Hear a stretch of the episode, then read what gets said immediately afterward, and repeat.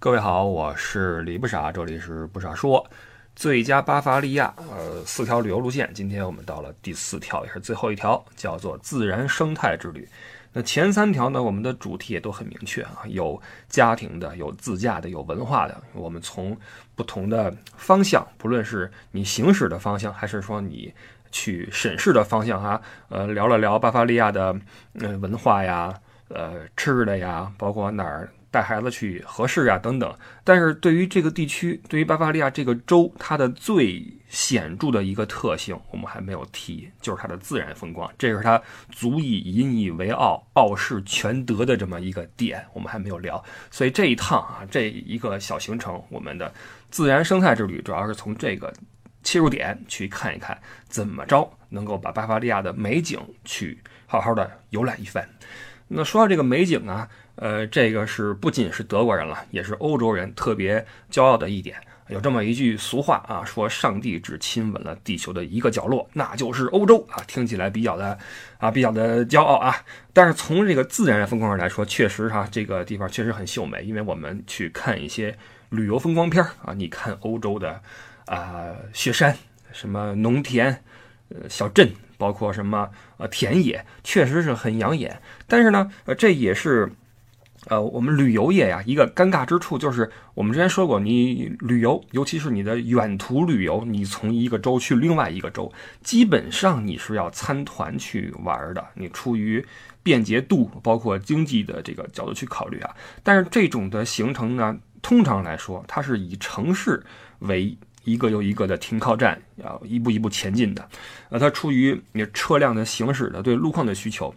包括你一个整团的人数对住宿的这个需求，你就不容易说深入到一些很自然的，然后很原生态的地方去啊，因为它跟现代化的这种旅游的产业有点冲突，就很尴尬。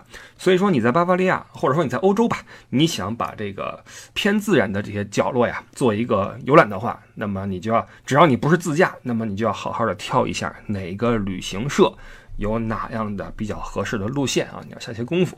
然后我们这期呢，还是给各位推荐几个地方啊，呃，看看怎么玩比较合适。那出发以及返回，依旧啊，还是慕尼黑。那么第一天啊，第一天我们还是像上期自驾一样啊，是一个单日的一个往返，打一个往返。呃，在自驾之旅里面呢，我们提到了去一趟富森，去新天鹅堡，那是德国最有名的旅游景点，也很漂亮啊。但是呢，在这条路线里面，我们推荐另外一个地方。呃，这地方是从慕尼黑一路往南啊，几乎是到了德国最南端的一个小城镇，叫加米什帕滕基兴。这名字可能比较拗口啊，Garmisch-Partenkirchen，呃，很长的一个名字。呃，这地方可能很多德国以外的或者欧洲以外的朋友呀，不怎么听说，因为确实是比较小，又没那么有名。但是它在德国范围内啊，在本地人的这个圈子里啊，还是呃享有盛名的，因为它是一个德国本土的一些，尤其是南德地区啊，这个户外运动爱好者的一个集散地。这户外运动啊，那无非就是。远个足啊，什么呃，爬个山呐，搭个帐篷呀，等等。为什么选择这块做集散地？我们知道德国的地形啊，这个大部分都是丘陵地带啊。你说平原也不合适，但是基本上是丘陵，没有那么高的山。只有到了南部，才有了这种地势的起伏，因为它靠阿尔卑斯山嘛，呃，才有了一些地貌上的变化，有了一些山峰、啊雪山等等。那么提到雪山，我们第一反应就是那个欧洲的雪山啊，就是瑞士，是吧？包括法国的一些地区，啊，很多人去过瑞士看雪山啊，包括住一些呃山脚下的一些小镇，相信体验都不错啊。呃，说这个小镇呢，我给各位提一个概念啊，叫 BOTA，BOTA，这是一个组织，什么意思？Best of the Alps，就阿尔卑斯山最佳，最佳阿尔卑斯啊，就是 BO。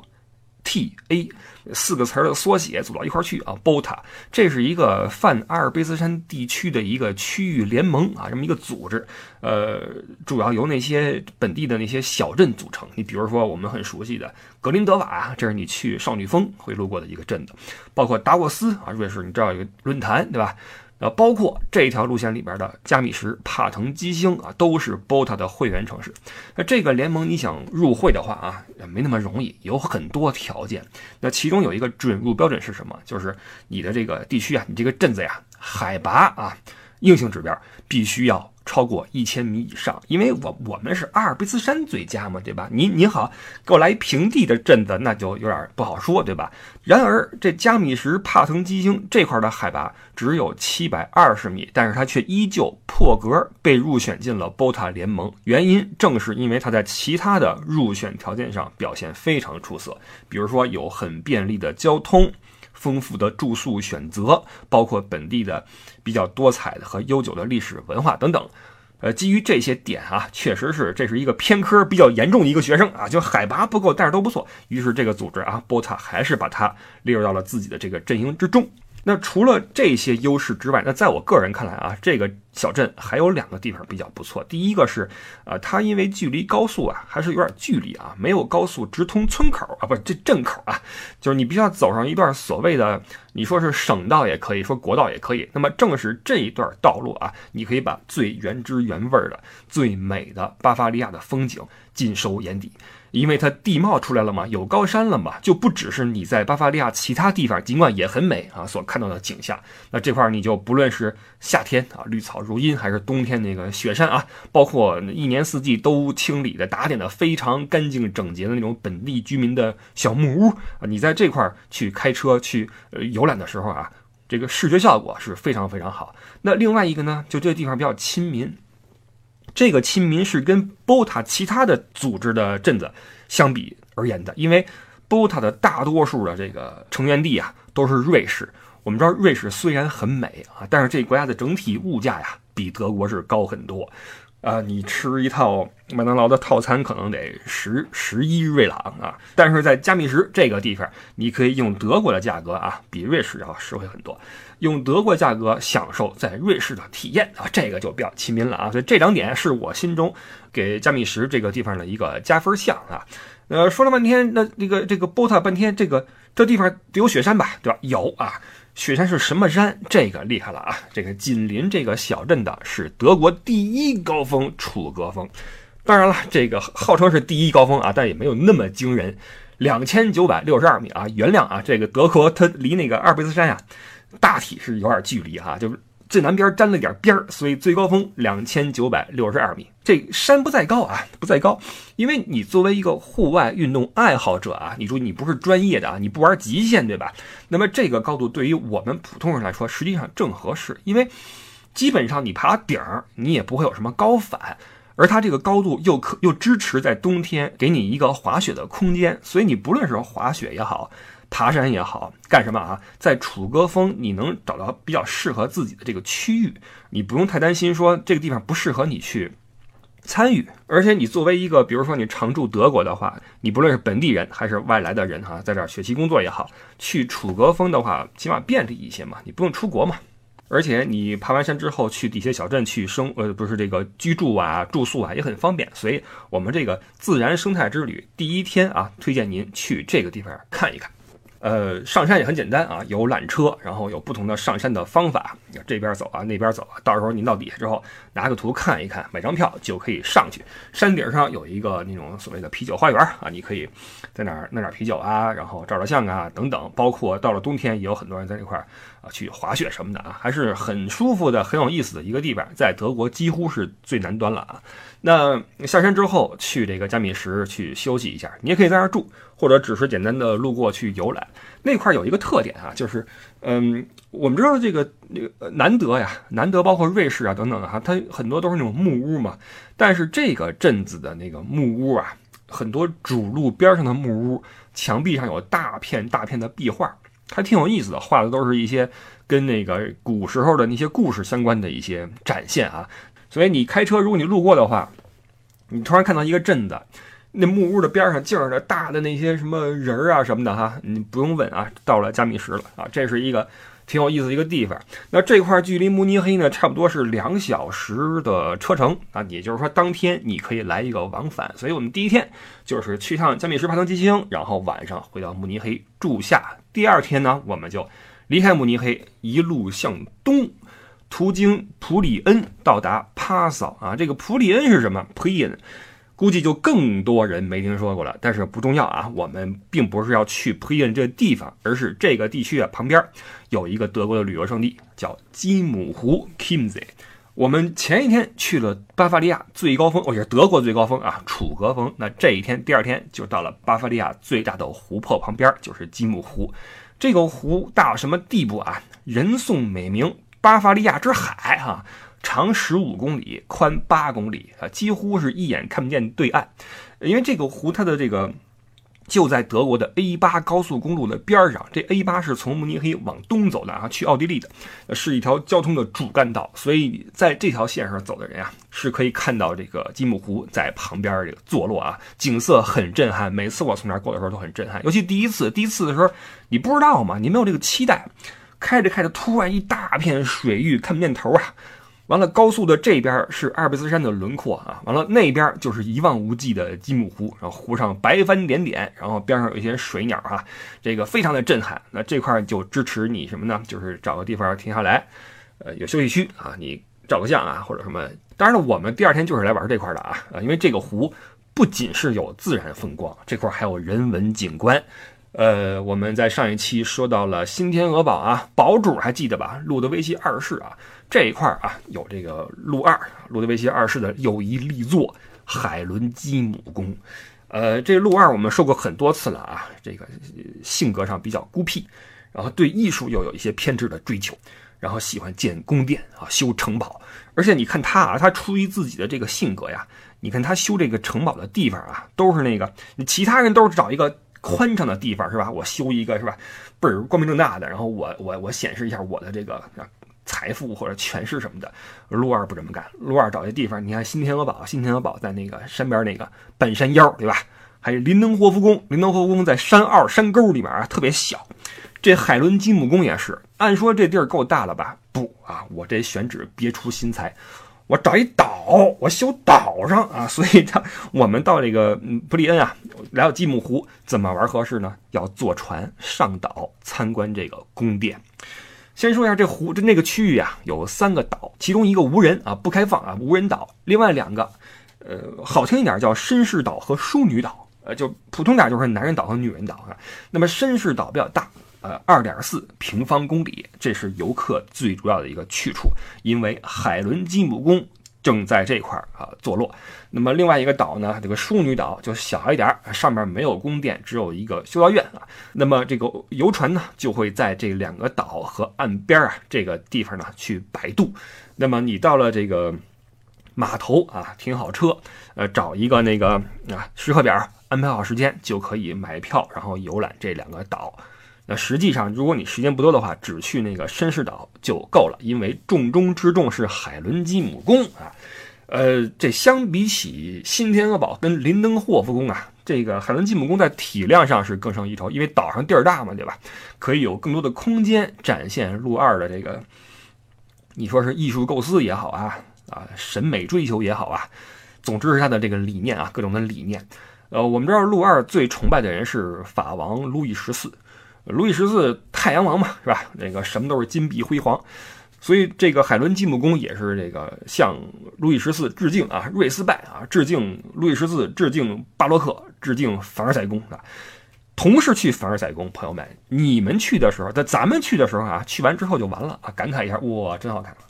路德维希二世去完凡尔赛宫不行了啊，睡不着觉了，我这不行，这太厉害了。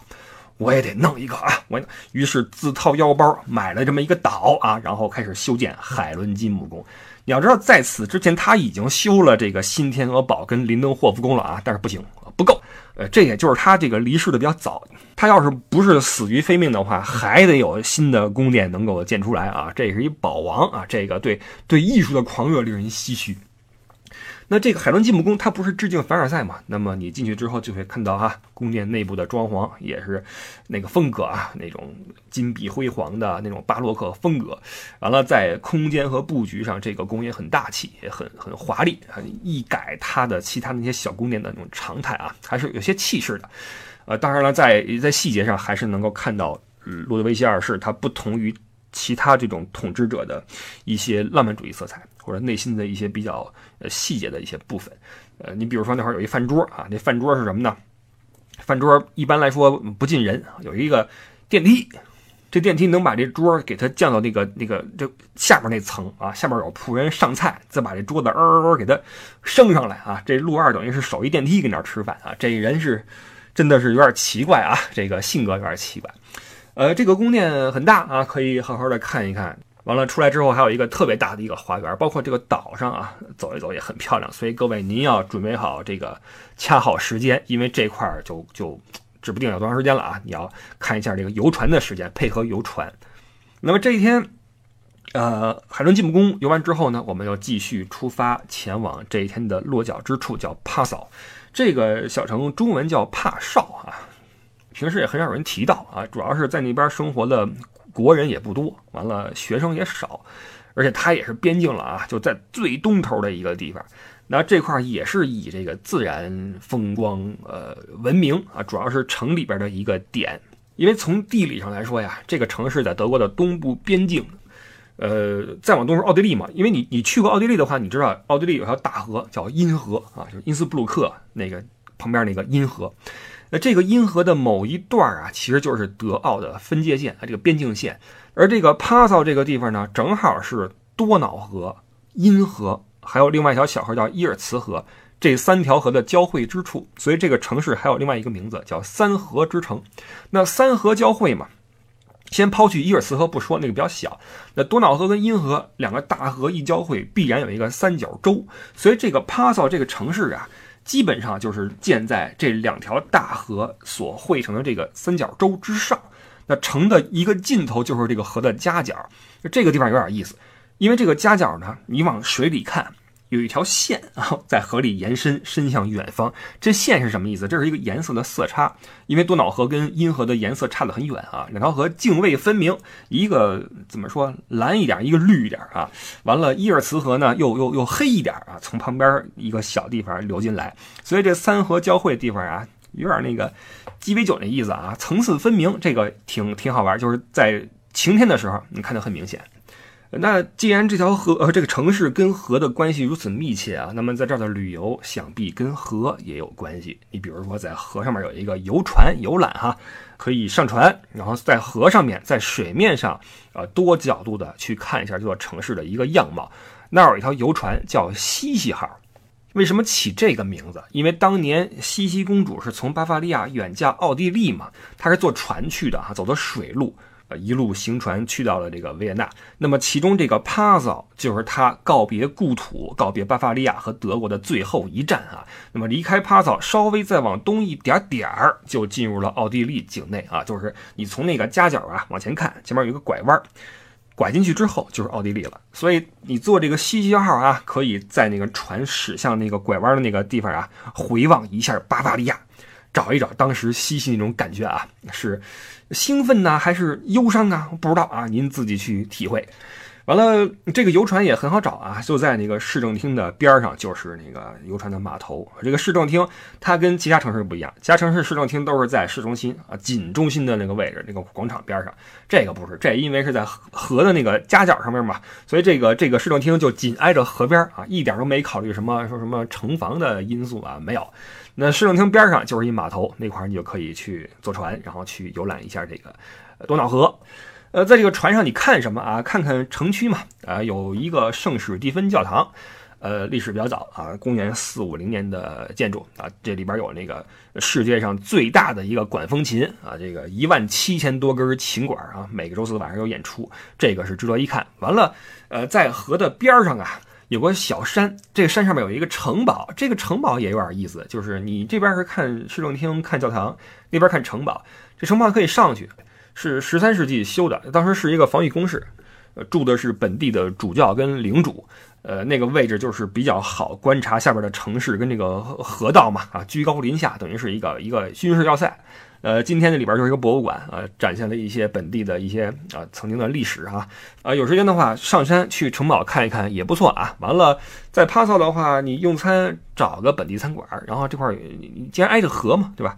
来条鱼，对吧？尝尝这个德国这边的烤鱼是什么味道啊？跟咱们那烤鱼有什么不同啊？这个就是我们第二天的一个安排啊。第二天是从呃慕尼黑出发，经过布利恩，也就是经过那个。海伦基姆宫，然后到达帕萨去入住，这是第二天。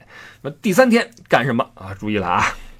自然生态之旅啊，那怎么着也得进自然，走进大自然，走进哪儿呢？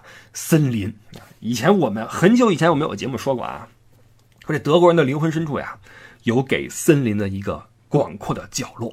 因为这个民族最早啊，就是在森林里边繁衍后代、休养生息啊。森林给了这古日耳曼人一个最早的一个庇护场所，呃，也慢慢孕育了后来的这种德语文明。所以这个德国人一提林子，那就有点像我们这个华人啊，提起我们的什么黄河、黄土地啊，一提就很很很很肃穆啊，这是内心中的一个精神家园。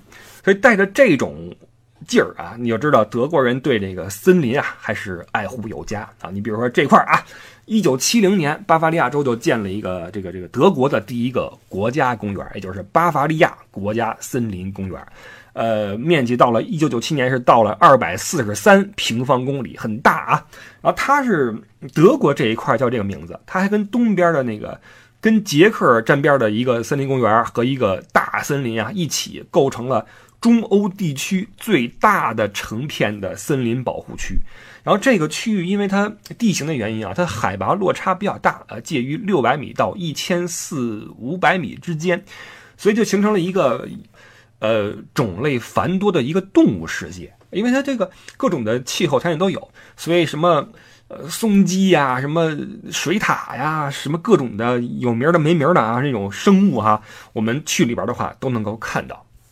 我们刚才说了，德国人对林子还是比较的在意的嘛，所以这个，呃，不只是这个公园啊，实际上在我所去过的德国的所有的跟森林相关的一些景区啊，规划的都非常的到位啊，这个是尤其的好，就是开发的很好，保留了森林的原貌啊，里边很少有那种，呃，过于被现代科技所干预的一些场所，你比如说什么水泥地呀，什么。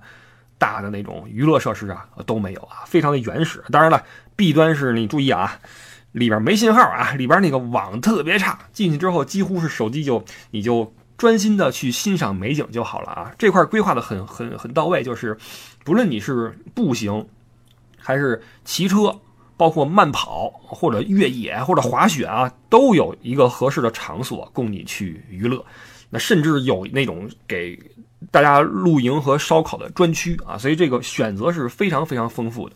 我进去过一次啊，这个是徒步，然后它路线非常非常多。你去之前你要先选好啊，就是你从哪儿进，然后怎么走。呃，指示牌是很很清晰的哈，你可以在里边随便走。里边哇，那个那个树啊，巨高无比啊，参天的大树啊，然后绿化特别的好，那个空气简直是太舒服了。我那次去还有点下雨，那雨后那种密林里面的空气是真的舒服。然后它会有一些区域。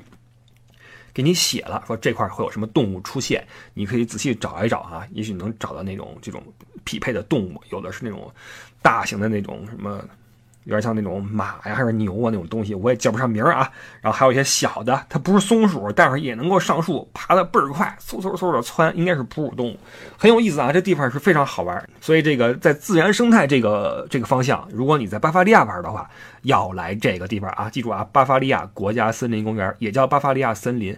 然后我再提示一下，就是这地方它因为它太大了，所以如果你跟团来。就 OK，听导游的。如果你自己来的话，提前做一功课啊，看好你去哪个地方，因为各个地方有各个地方不同的特色，呃，哪块适合你慢跑，哪块你可以骑车。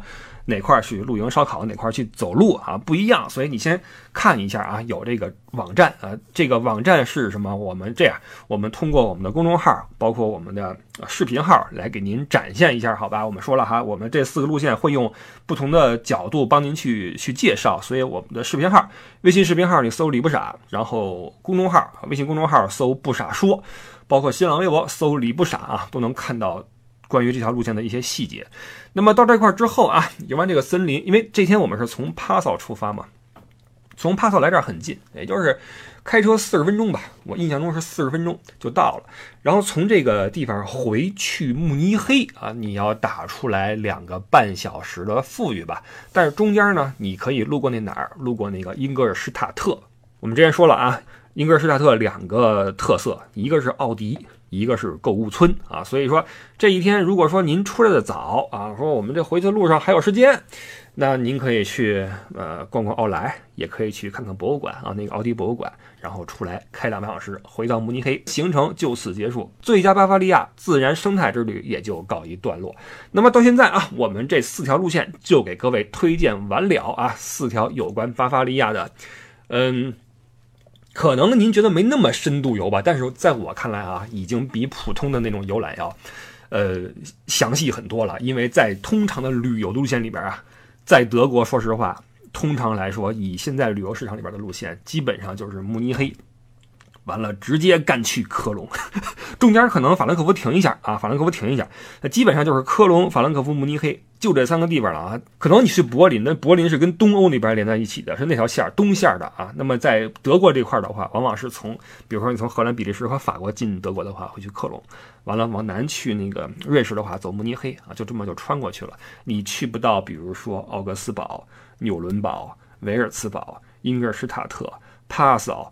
就更别提什么阿本斯贝格，呃，这种地方就更别说了啊。所以这个路线其实，呃，哪怕是您住德国，我相信很多地方您都没去过哈，所以还是一个我认为还是一个挺有意思的选择。所以路怎么走，各位自己挑呀。那么就感谢各位的收听了啊。我们作作为一个旅游博主哈，这四期也算是尽到了一点本职。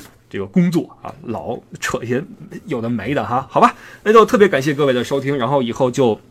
呃，看旅游什么时候彻底恢复啊？全面恢复，然后欢迎各位来德国，欢迎各位来欧洲，欢迎各位来巴伐利亚，然后也欢迎各位来跟我一起啊游遍欧洲。好，感谢各位的收听，我们下周再见，拜拜。哎，说一下啊，我们的听友群，听友群是 L E Y O U E D D I E，这是我们群主艾迪的微信啊，加他的微信，然后入听友群，我们可以来聊天和带货啊。好，各位，拜拜。